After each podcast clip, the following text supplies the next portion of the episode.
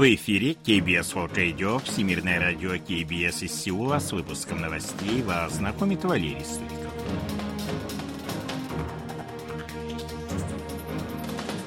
Основные темы этого выпуска «Выставка в Пусане поможет сближению культур разных стран», заявляет президент Юн Су Гёль. Главы военно-морских сил Республики Корея и США обсудили активизацию сотрудничества. Сеул облегчит доступ иностранных инвесторов на свой рынок.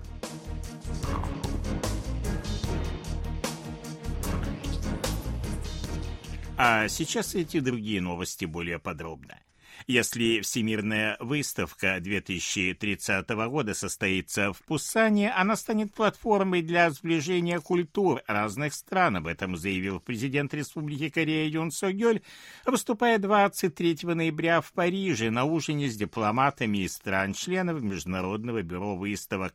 Южнокорейский лидер отметил растущий интерес мирового сообщества к корейской культуре, включая кухню, кей-пап, фильмы и сериалы. Он предложил превратить Всемирную выставку 2030 года в платформу для создания синергии между культурами, навыками и убеждениями стран-участниц на основе культурной привлекательности Республики Корея в целом и Пусана в частности.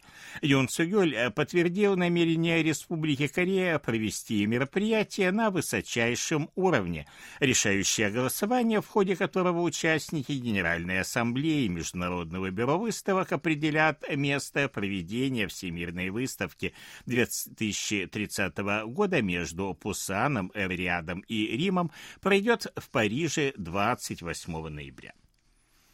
26 ноября в Пусане состоится встреча министров иностранных дел Республики Корея, Китая и Японии. Как сообщили в южнокорейском внешнеполитическом ведомстве, Пак Чин, Ван И и Йоко Камикава обсудят пути активизации трехстороннего сотрудничества, региональные и глобальные проблемы, а также подготовку к саммиту лидеров трех стран, который проводился в последний раз в 2019 году. С Сначала состоятся встречи министров в двустороннем формате, затем пройдет совместный обед, после которого запланированы трехсторонние переговоры. Прибытие глав внешнеполитических ведомств Китая и Японии в Пусан ожидается 25 ноября накануне встречи. 24 ноября на борту американского авианосца «Карл Уинсон», который находится на военно-морской базе в Пусане, состоялась встреча начальника штаба военно-морских сил Республики Корея адмирала Ян Йон Мо и начальника военно-морских операций США адмирала Лизы Франкетти. Обсуждались вопросы расширения сотрудничества в военной области на фоне возросшей напряженности в регионе после запуска запуска Северной Кореи военного разведывательного спутника. В ходе переговоров адмирал Ян Йон Мо призвал американскую коллегу усилить совместную оборону. Адмирал Лиза Франкетти с 2013 по 2015 год занимала должность командующего военно-морскими силами США в Республике Корея, а в начале ноября заняла должность начальника военно-морских операций США.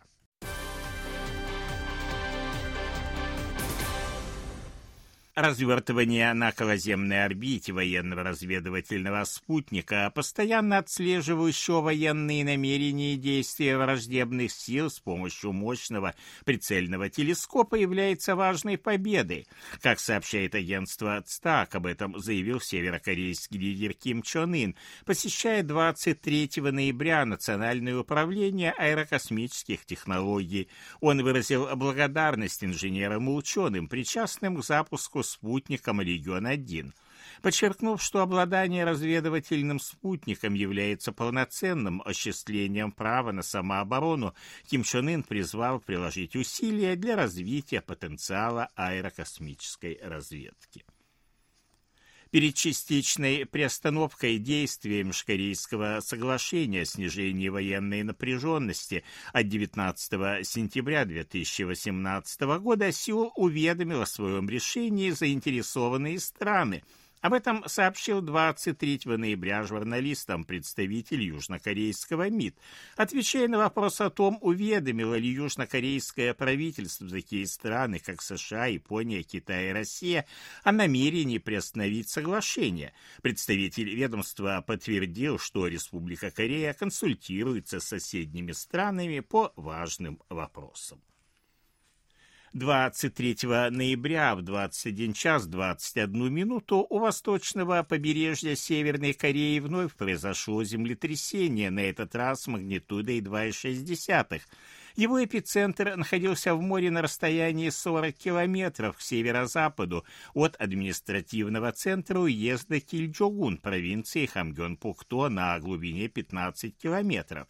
По данным Корейской метеорологической администрации, толчок имел естественное происхождение.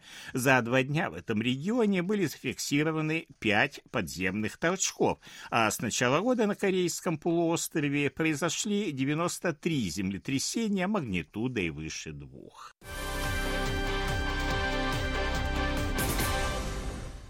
Сеул будет использовать новые каналы сотрудничества в области экономики и финансов, образованные после южнокорейско-британского саммита, чтобы создать благоприятные инвестиционные условия для компаний и финансовых институтов двух стран. Об этом заявил вице-премьер, министр планирования и финансов Республики Корея Чу Гён Хо, выступая 23 ноября на церемонии открытия торгов на лондонской фондовой бирже.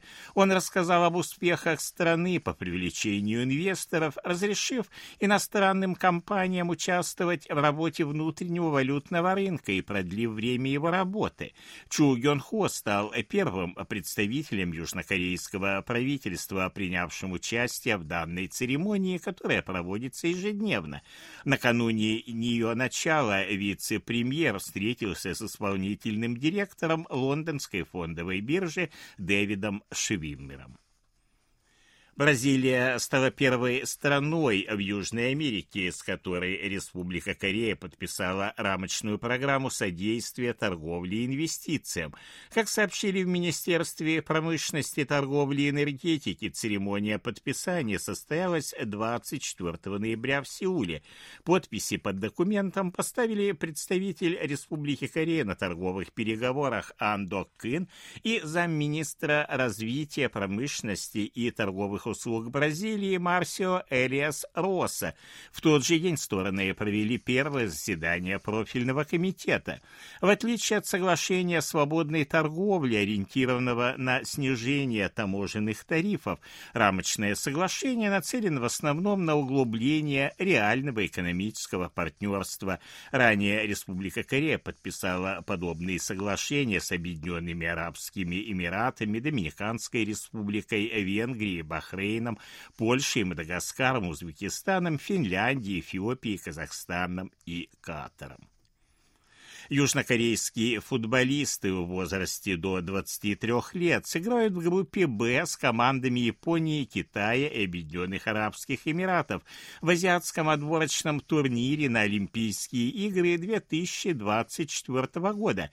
По итогам жеребьевки, прошедшей 23 ноября в Дохе, были образованы четыре группы по четыре команды в каждой. Две лучшие команды из каждой группы выйдут в стадию плей-офф. Азиатский отборочный Отборочный турнир будет проходить с 15 апреля по 3 мая.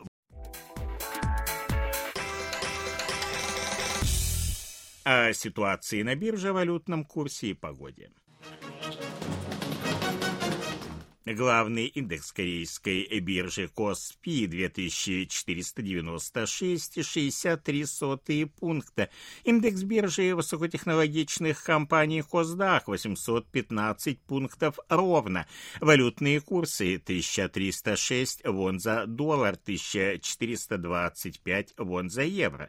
В Сеуле солнечная погода ночью до минус 5, днем до плюс 2. Это были новости из Сеула.